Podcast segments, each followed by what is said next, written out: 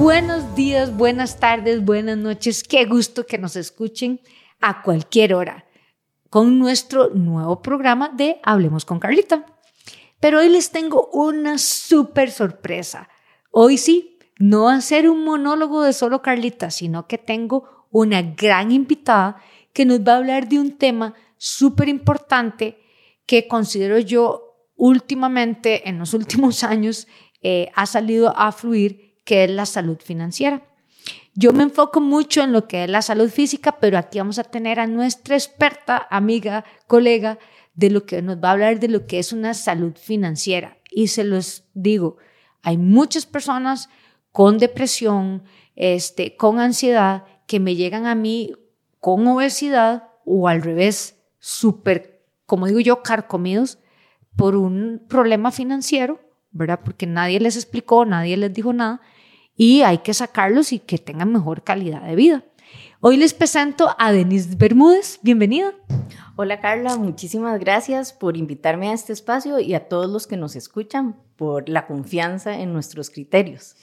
Claro, contanos Denise, eh, a qué te dedicas, para que la gente te conozca y vean que nosotros aquí solo expertos traemos. Ah, qué linda, muchas gracias. Bueno, yo siempre digo que a veces soy experta en decir quién es el experto. En este caso, mi expertise es la asesoría patrimonial.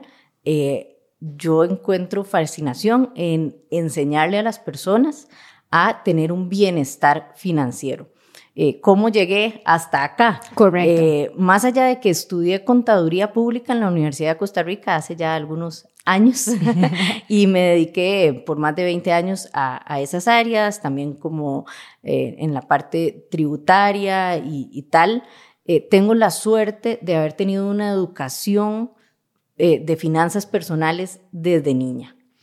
Ese, ese punto, para todos los que nos escuchan, finanzas personales, es, yo creo que son dos palabras muy importantes que las van a escuchar en este podcast con Denise que nos va a explicar, porque normalmente la gente le da mucho miedo a las finanzas o creen que es obvio que todos sepamos de finanzas. A mí en lo personal, los números y las matemáticas no van conmigo. Por eso me incliné más a las ciencias. ¿Cómo ¿Te gustan los números o no necesariamente? ¿O cómo fue que llegaste a este tema de finanzas? A, ver, yo creo que todos nacemos con, con dones eh, y de alguna manera el sistema de, nos va poniendo, bueno, de ahí es que sí, para ser bueno tiene que aprenderse eh, dónde están todos los cantones de Costa Rica. Bueno, eso lo hace mucho el que tiene muy, muy buena memoria y son buenísimos en historia. Eh, luego, todos tenemos que correr. A ver, o sea, yo no, yo como le digo a las personas, y bueno, que soy clienta tuya, este, Carla, a mí no me dan ganas de levantarme a salir a correr. sé que lo que hago porque es importante para la salud, pero llegar y hacer, por ejemplo, un punto cruz, que era contar uno, dos, tres, cuántas, cuántas cruces, yo lo amo, es algo que me gusta hacer. Y, y los números a mí se me dan muy fácil. A ver, también mi abuelita era profesora de matemática y de contabilidad. Entonces creo que por ahí tengo esa vena de algo que aprendí desde muy niña. Qué interesante eso. Pero vean qué importante, porque puede ser que a mí no me gustan los números, ¿verdad? Eh, la parte de finanzas soy yo cuando no le entendía al contador, cuando me explicaba, hasta que cambié de contador a alguien que me explique y he entendido y le perdí el miedo, que yo creo que es un tema súper importante. Eh, vean qué curioso, o sea, Denise es al revés. O sea, Denise no le gusta hacer ejercicio, pero van a ver. Denise es de las clientes que han logrado sobrevivir a los entrenamientos virtuales, que eso no es para cualquiera, eso no es para cualquiera. Y aunque ella dice que no le guste, pues lo hace, tiene su habilidad.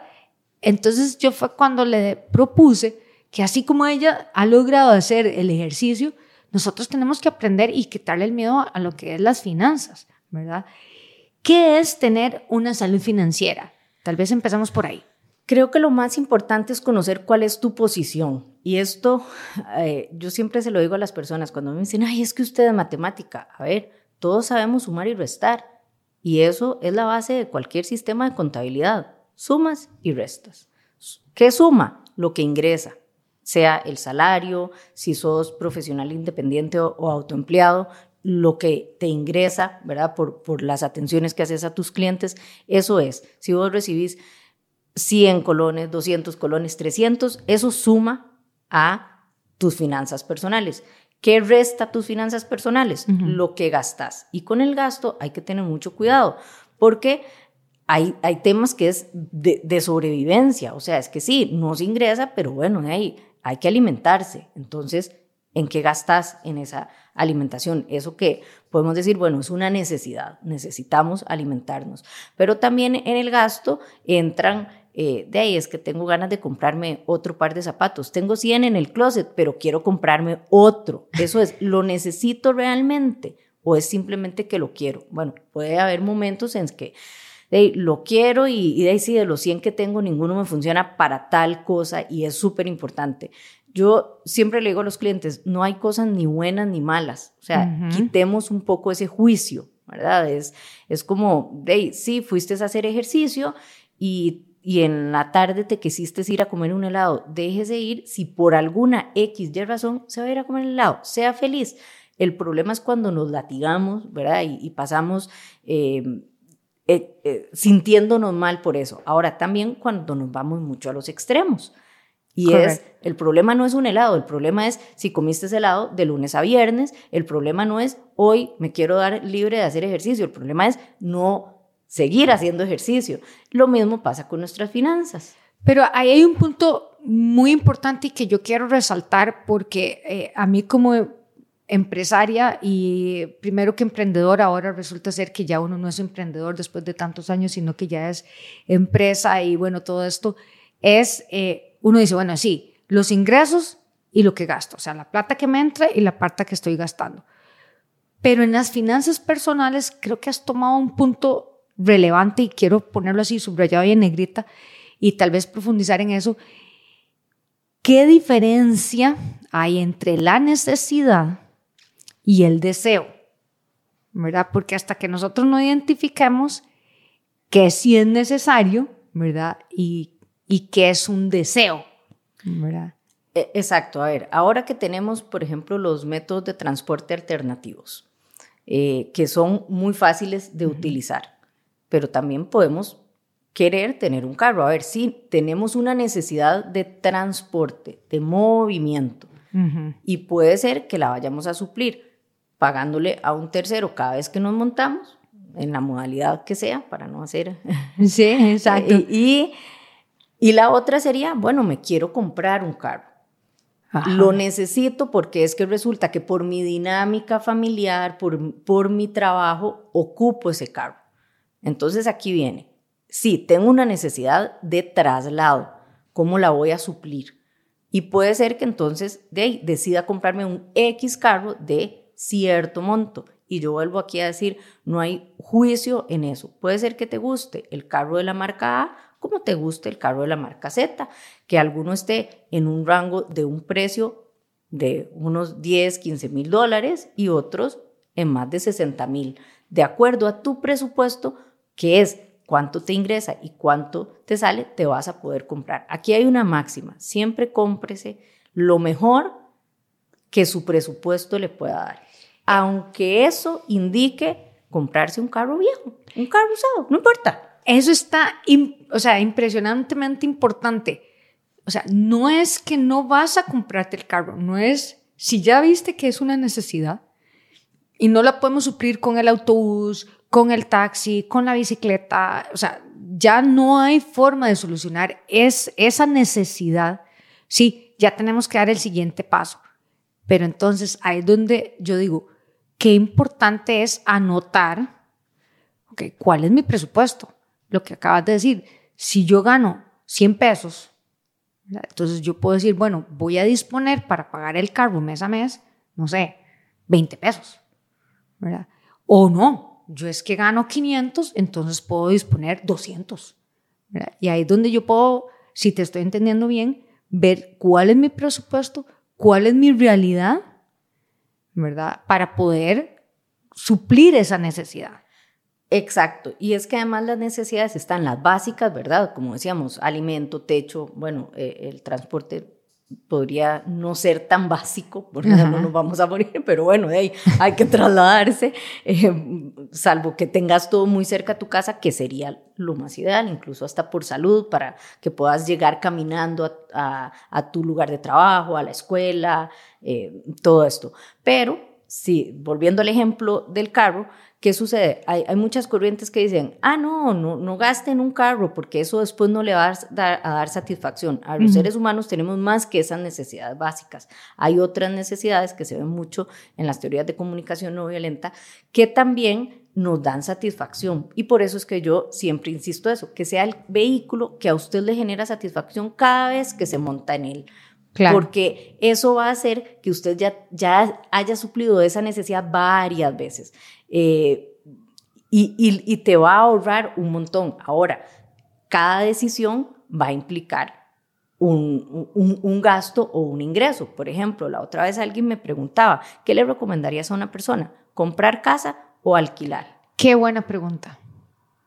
Vuelvo al punto, no hay ni bueno ni malo. Siempre lo he creído. Usted o le paga al dueño de un inmueble un alquiler o le paga al banco una cuota hipotecaria o ahorró, pero bueno, ¿dónde vivió mientras tanto? Ah, hay quienes tienen la posibilidad de seguir viviendo en la casa de sus padres, pero a veces las dinámicas familiares no son sanas y no lo permiten. O sea, también tenemos una necesidad de independencia, de libertad, que tal vez no podemos suplir de otra manera. Bueno, no veamos ni ese alquiler ni ese pago de hipoteca como un desperdicio de recursos, no, es el costo de vivir. Qué, importante eso y son cosas reales, porque a veces le dicen a uno, la, sociedad a veces es un toque injusta, ¿verdad? Este, usted lleva tantos años de noviazgo, ya debería casarse. Si ya tiene, está casada, entonces ya debería tener un hijo. ¿Cómo? ¡Qué vagancia! No tiene ningún hijo o solo uno tiene. Ay, es que qué vago. Y así le, ¿verdad? Es una presión social, cultural importante. Igual con las cosas materiales. ¿Cómo? Ya es un profesional, ¿cómo no se ha comprado su carrito? ¿O cómo sigue o no ha hecho su inversión para su casa? Pero también yo creo que hay una base fundamental que no nos enseñan, o son muy pocas las personas que realmente entendemos esto, ¿verdad? Entre la necesidad y el deseo, ¿verdad? Y otro rubro súper importante que es el ahorro, ¿verdad? Ese es, es, otro tema. E, e, ese es fundamental y, el ahorro nos permite suplir una necesidad o un deseo, porque tal vez deseamos, qué sé yo, eh, a los que les gusta mucho el fútbol, ir al mundial. Pero ¿qué diferencia hay si sabes que cada cuatro años hay un mundial? Si empezás a ahorrar para el siguiente mundial, porque ya para este no te alcanzó, en lugar de endeudarte. O sea, hay una diferencia muy alta entre pagar por algo que ya disfrutaste que empezar a ahorrar y luego vas a tener esa gratificación. Es muy, muy distinto. Y aquí la pregunta del millón, digo yo, es, ¿cómo eh, yo, Carlita, que no tengo mucho conocimiento, eh, bueno, uno dice, no, Carlita, la lógica, sumir reste, ¿verdad? Pero a veces, ¿cómo romper ese círculo vicioso para decir, bueno, me voy a poner a anotar? Yo hablaba con una amiga y me decía, es que Carlita, yo no sé, eh, nunca me alcanza la plata. O, siempre tengo que, estar buscando a ver qué. Y yo le decía, mira, yo como soy tan cuadrada, ¿verdad? Yo todo lo anoto. Parezco una viejita. Este, un cuaderno de esos cuadriculados, súper tanto, restaurante tanto. Denise, así me di cuenta que gastaba un montón de plata comprando un bendito café y unas este, cosillas que a veces le compraba a mi hija en, en la cafetería a la par del gimnasio, de que al final de cuentas era entre 30 mil y 50 mil colones mensuales. Y yo dije, de eso al año, santísima. O sea, yo empecé como, como a pensar, pero me costó mucho eh, anotarlo, tener esa disciplina y identificar lo que nos estás explicando el día de hoy, la necesidad y el deseo. E, e, exacto. A ver, el sistema como todo, tiene que ser lo más simple, porque entre más complejo, más fácil va a ser de dejarlo por fuera. Entonces, ¿cuál es un sistema súper, súper fácil y bien recomendado en esta época de, los teléfonos móviles inteligentes si los usamos inteligentemente.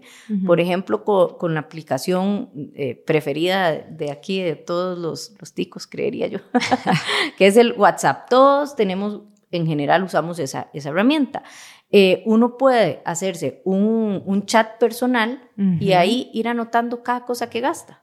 Cada cosa que gasta. La puede revisar al final del día, la puede revisar una vez por semana y si no mínimo una vez al mes. Te pones un recordatorio, hoy hacer el presupuesto.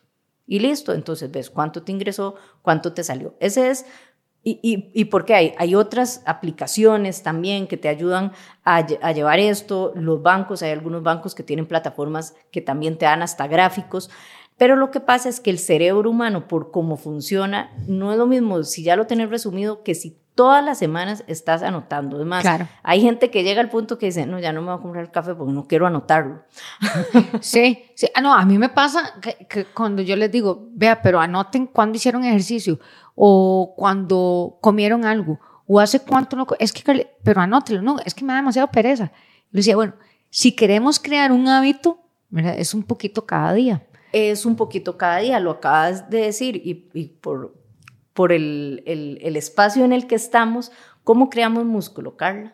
Sí, un poquito cada día. Un poquito cada día. Entonces es lo mismo, el ahorro es un poquito cada día. Si usted ahorra eh, mil colones todos los días, al final del mes tiene 30 mil. 31 o 28, de verdad, depende del mes, pero en general tendrías eso. Claro, y es que ponete a pensar, ok, vos decís 30 mil al mes, ¿de al año?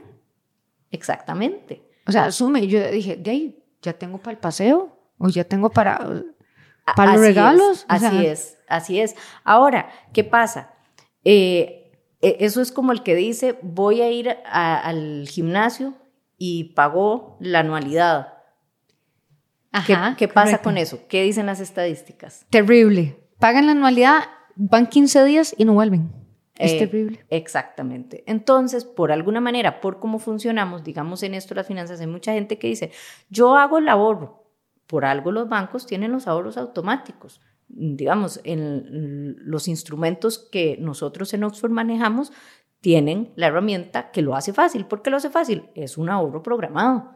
Vos definís de acuerdo a tu presupuesto cuánto querés ahorrar por mes y eso facilita, eso te hace que ya no tenés que estar pensando, uy, no, me lo gasté en otra cosa, no, bueno, el próximo mes, no, no, la otra quincena, no, no lo vas a recuperar. O sea, e, está estadísticamente comprobado, no lo dice Denise, no lo dice es que es el, el hábito que bien dijiste y de ahí aprovechemos las herramientas que hay que nos lo facilitan, porque vuelvo al punto, el sistema tiene que ser fácil. Sí, eso es súper, súper importante. Con Denise vamos a tener, la vamos a tener de invitada. Yo les prometo que la voy a volver a traer, porque este tema de salud, a mí a veces hay gente que me dice, Carlita, es que el tema que trajo el otro día es que no se enfocó tanto en la parte de salud física.